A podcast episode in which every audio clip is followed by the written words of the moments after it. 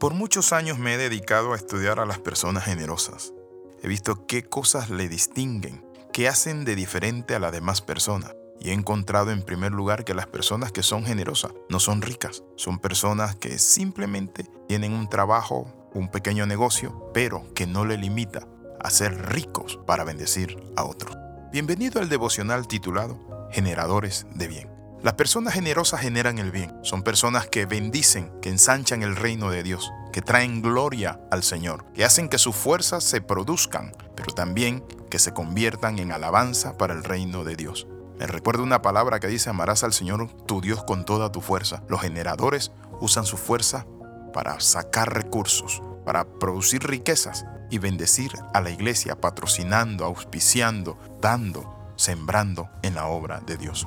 La Biblia dice en Proverbios 22.9, el que es generoso será bendecido, pues comparte su comida con los pobres. Entonces, ¿qué podemos ver? Que las personas generosas, una de las cualidades que he visto, que siempre tienen, siempre Dios les bendice, le abre puerta, siempre tienen recursos. ¿Por qué? Porque dice la Biblia que Dios bendice el que comparte su comida con los pobres. El que es generoso será bendecido. Esa es una promesa. Podríamos decir que las cualidades que tienen las personas generosas es que el Espíritu de Dios produce en ellos esa parte de dar y de darse. Por eso la Biblia dice, yo con el mayor placer gastaré lo mío y aún yo mismo me gastaré del todo por amor a vosotros. Eso decía el apóstol San Pablo. Y eso es generosidad. Aunque amando más, decía luego, sea amado menos.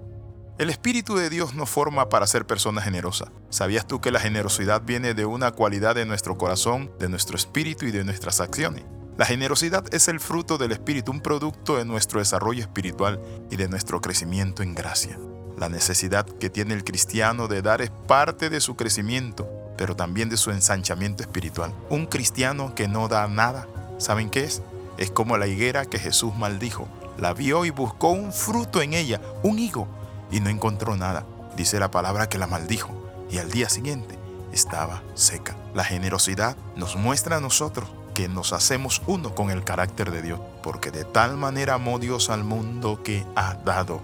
Mas Dios muestra su amor para con nosotros que siendo aún pecadores, ha dado a su Hijo unigénito para que todo aquel que en él cree no se pierda. Nuestro Padre generoso de corazón. Tú no puedes seguir reteniendo Tú no puedes seguir usando y usando y gastando y gastando sin pensar en la obra de Dios, sin pensar en otros, sin compartir tu pan con el hambriento. Para el cristiano el dar es una tarea espiritual, es prioridad, es un asunto de vida y muerte. ¿Por qué de vida y muerte? Porque mucha gente depende de nuestras oraciones, pero también de nuestras ofrendas y diezmo. ¿Por qué? Porque allí va la palabra, va el siervo. Quizás tú no puedes ir, pero puedes generar en tu fábrica, en tu trabajo. Saca una partida. Conozco empresarios que tienen una partida para las misiones, para el evangelismo, para apoyar ministerio, casas, hogares. Pablo en 2 de Corintios capítulo 9 versículo 7 dice así: Cada uno debe dar según lo que haya decidido en su corazón, no de mala gana ni por obligación, porque Dios ama al dador alegre. Noten eso, Dios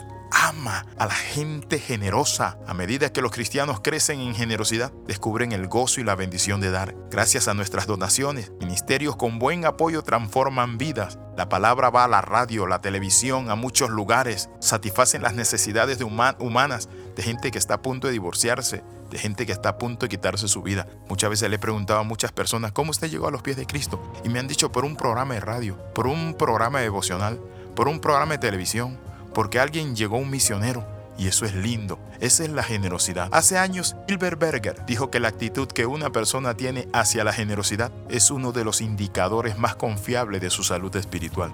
El uso generoso de las posesiones es un tema clave en el Nuevo Testamento y es una característica prominente del cristiano maduro. El dar generosamente es una acción que fluye en forma natural en los corazones que han sido transformados y están agradecidos. De gracia recibiste, de gracia debes dar. ¿Estás tú dando, hermano? ¿O simplemente estás reteniendo? ¿Tienes un negocio? ¿Tienes un trabajo? Quizás no eres empresario, pero tú puedes dar de lo poco que tienes. Por eso es que Martín Lutero habló de la necesidad de dos conversiones, la del corazón y la del bolsillo. Lo opuesto a la generosidad es la vida centrada en uno mismo, en el egoísmo, en busca del interés y preservaciones personales. Por eso Jesús dijo, cualquiera que quiere salvar su vida, la perderá. Muchos buscan aferrarse a sus recursos en un intento por asegurar su vida y futuro. Otros gastan en forma excesiva y frívola, más allá de sus medios, en lujos, en cuestiones que no sirven y no valen, poniéndose entonces en una situación en la que no pueden ser generosos. Se pierden el enriquecimiento personal, el gozo de dar, el gozo de ver a la obra de Dios ensancharse y ser parte de un movimiento de Dios. Quiero luego mostrarle algunos pasos prácticos para que nosotros seamos generosos, para vencer el egoísmo, el materialismo y la avaricia. Uno de los pasos prácticos es propóngase compartir en buena tierra misiones, evangelismo, plataformas electrónicas, proyectos de construcción, fanatos, casa de rehabilitación, programas de radio y televisión. En segundo lugar, reconozca que el dinero es un medio, no es un fin. Usted lo tiene, pero hay una parte que es suya y otra para compartir. En tercer lugar, busque cómo financiar ministerios que están alcanzando al mundo. En cuarto lugar, pierde el dolor de dar dando. Saca una partida de bendición para los obreros, para los necesitados, y Dios te bendecirá. Porque la palabra del Señor dice, el que es generoso será bendecido, pues comparte su comida con los pobres. Oramos, Padre, en el nombre de Jesús, renuncio al egoísmo, al materialismo, renuncio, Padre Santo, a ser egoísta, en el nombre de Jesús. Amén y amén. Escriba al más 502 42 45 60 89. Le saluda el capellán internacional Alexis Ramos. Recuerde las 13. Comenta, comparte y crece con nosotros.